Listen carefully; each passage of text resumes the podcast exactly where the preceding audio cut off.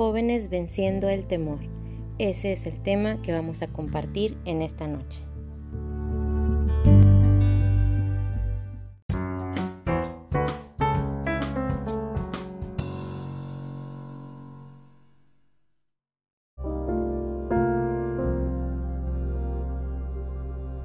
Buenas noches a todos, que el Señor les bendiga. Espero que todos hayan tenido un bendecido inicio de semana. El día de hoy vamos a compartir la lectura bíblica que se encuentra en Isaías capítulo 53. Vamos a leer la nueva versión internacional. Dice así la palabra del Señor.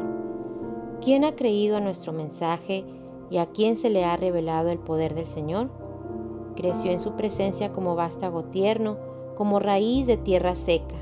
No había en él belleza ni majestad alguna su aspecto no era atractivo y nada en su apariencia lo hacía deseable. Despreciado y rechazado por los hombres, varón de dolores, hecho para el sufrimiento, todos evitaban mirarlo. Fue despreciado y no lo estimamos. Ciertamente Él cargó con nuestras enfermedades y soportó nuestros dolores, pero nosotros lo consideramos herido, golpeado por Dios y humillado. Él fue traspasado por nuestras rebeliones y molido por nuestras iniquidades. Sobre él recayó el castigo, precio de nuestra paz, y gracias a sus heridas fuimos sanados. Todos andábamos perdidos como ovejas, cada uno seguía su propio camino, pero el Señor hizo recaer sobre él la iniquidad de todos nosotros. Maltratado y humillado, ni siquiera abrió su boca. Como cordero fue llevado al matadero, como oveja enmudeció ante su trasquilador y ni siquiera abrió su boca. Después de aprenderlo y juzgarlo, le dieron muerte. Nadie se preocupó de su descendencia. Fue arrancado de la tierra de los vivientes y golpeado por la transgresión de mi pueblo. Se le asignó un sepulcro con los malvados y murió entre los malhechores, aunque nunca cometió violencia alguna ni hubo engaño en su boca.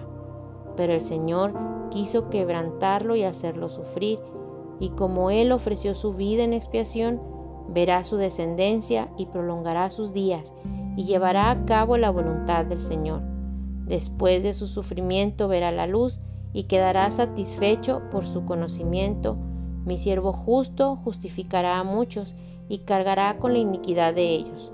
Por lo tanto, le daré un puesto entre los grandes y repartirá el botín con los fuertes porque derramó su vida hasta la muerte y fue contado entre los transgresores.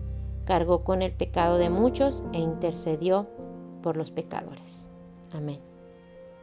Hermanos, jóvenes, adolescentes, a veces cuando queremos compartir el Evangelio, surgen en nosotros tal vez dudas o algún temor de no saber cómo hacerlo. Tenemos tal vez miedo a equivocarnos, miedo de no saber qué decir o cómo reaccionar ante alguna situación en especial. Pero el día de hoy veremos cinco cosas importantes que podemos considerar al momento de ir y cumplir la gran comisión. Número 1. Joven, di no al temor. El temor nos paraliza y no nos permite hablar. Recordemos que nosotros somos salvos por fe y Dios nos capacita cuando estamos dispuestos a servirle. Recuerda, tenemos un Dios poderoso que hizo los cielos y la tierra, grande en misericordia, que derrotó la muerte y el pecado, un Dios que descendió desde su trono para llevar sobre sus hombros nuestra culpa y transgresión. Y esto es suficiente para que perdamos ese temor. Número 2. Dios está contigo. Cuando salimos a cumplir la gran comisión podemos tener completa certeza de que Dios está con nosotros y el Espíritu Santo estará contigo y hablará a través de ti. Él jamás nos deja solos y cuando te dispones a servir a Dios por medio del evangelismo y le pides que te use para su gloria, que use tu vida, que ponga en tu boca sus palabras, puedes tener la certeza de que Él lo hará. Número 3. Ora. Ten un tiempo a diario de comunión con Dios.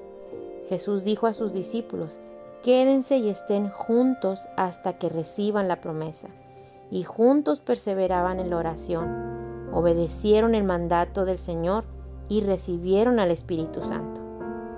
El ganar almas para Cristo es evidencia de que el Espíritu Santo está en nosotros. Así que no te detengas. Busca todas las oportunidades posibles de hablarle a otros de Cristo, pero ora. Ora hoy, mañana y todos los días. Entra en la habitación a solas con el Espíritu Santo y deja que su Espíritu hable a tu Espíritu. Y así sabrás que Él está contigo. Deja que Él te capacite.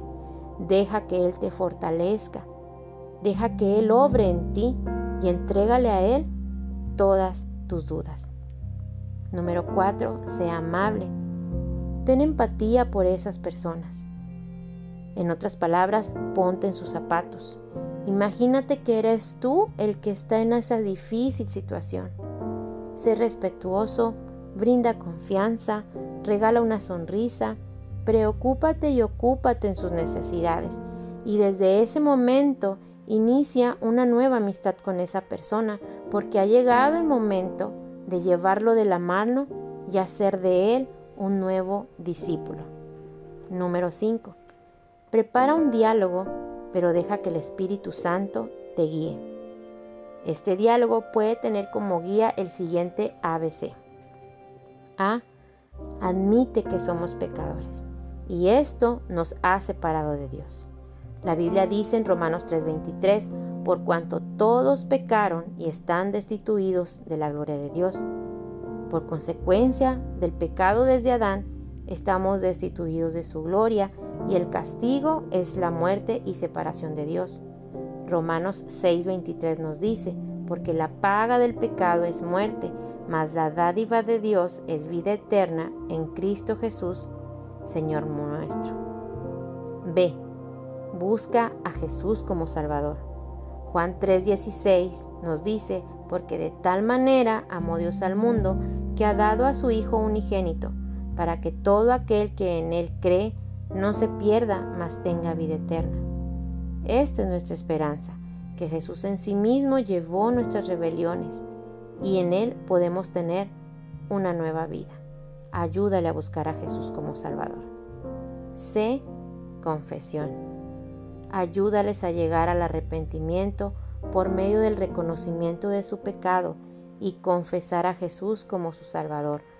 Romanos 10 del 9 al 10 nos dice que si confesares con tu boca que Jesús es el Señor y creyeres en tu corazón que Dios le levantó de los muertos, serás salvo. Porque con el corazón se cree para justicia, pero con la boca se confiesa para salvación.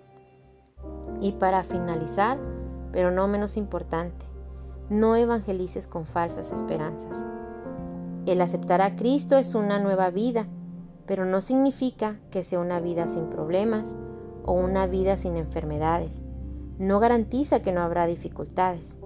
Lo que sí garantiza es que Dios estará con él, que no lo dejará solo ni lo abandonará, y estará con él hasta el fin del mundo. Y por último, se trata de escuchar más que de hablar. Inicia una conversación natural con él o con ella. Puedes decirle hola, cómo está, cómo le ha ido y deja que tome confianza. Deja que él hable y sienta seguridad. Y tú al mismo tiempo sientas la seguridad de que el Espíritu Santo está ahí contigo y te guiará para mostrarle el Evangelio a esa persona. Y luego haz una cita con él para iniciar su discipulado. Y ora por él todos los días. Haz intercesión porque las luchas vendrán a su vida, pero programa las siguientes visitas para que puedas entonces hacer un discípulo y busca a tus líderes para que te ayuden y ellos junto contigo hagan de él un nuevo discípulo. Así que te invito a hacer conmigo la siguiente oración. Amado Dios, te doy gracias por el precioso regalo de la salvación, porque nos has dado el privilegio a nosotros de recibir tu Espíritu Santo que nos capacita para cumplir la gran comisión. Pon en nuestro corazón ese amor por las almas perdidas y podamos así ir y hacer discípulos en donde quiera que estemos. Te pedimos en el nombre de Jesús que bendigas a esos hombres y mujeres que andan por el mundo predicando tu palabra y haciendo discípulos. Amén. Joven, adolescente, esta puede ser una pequeña guía para iniciar tu camino en esta misión que todos tenemos. Prepara tu vida desde hoy en oración. Ayuna. Busca la presencia del Espíritu Santo en la oración y Él te capacitará. Escucha este mensaje las veces que sean necesarias y siente esa seguridad que Dios depositará en ti y en cada uno de nosotros. Que Dios te bendiga grandemente esta semana. Acompáñenos en la octava iglesia este jueves a las siete y media y oremos juntos los unos por los otros. Escucha el canto que te dejo a continuación y alabemos juntos el nombre del Señor. Que Dios te bendiga.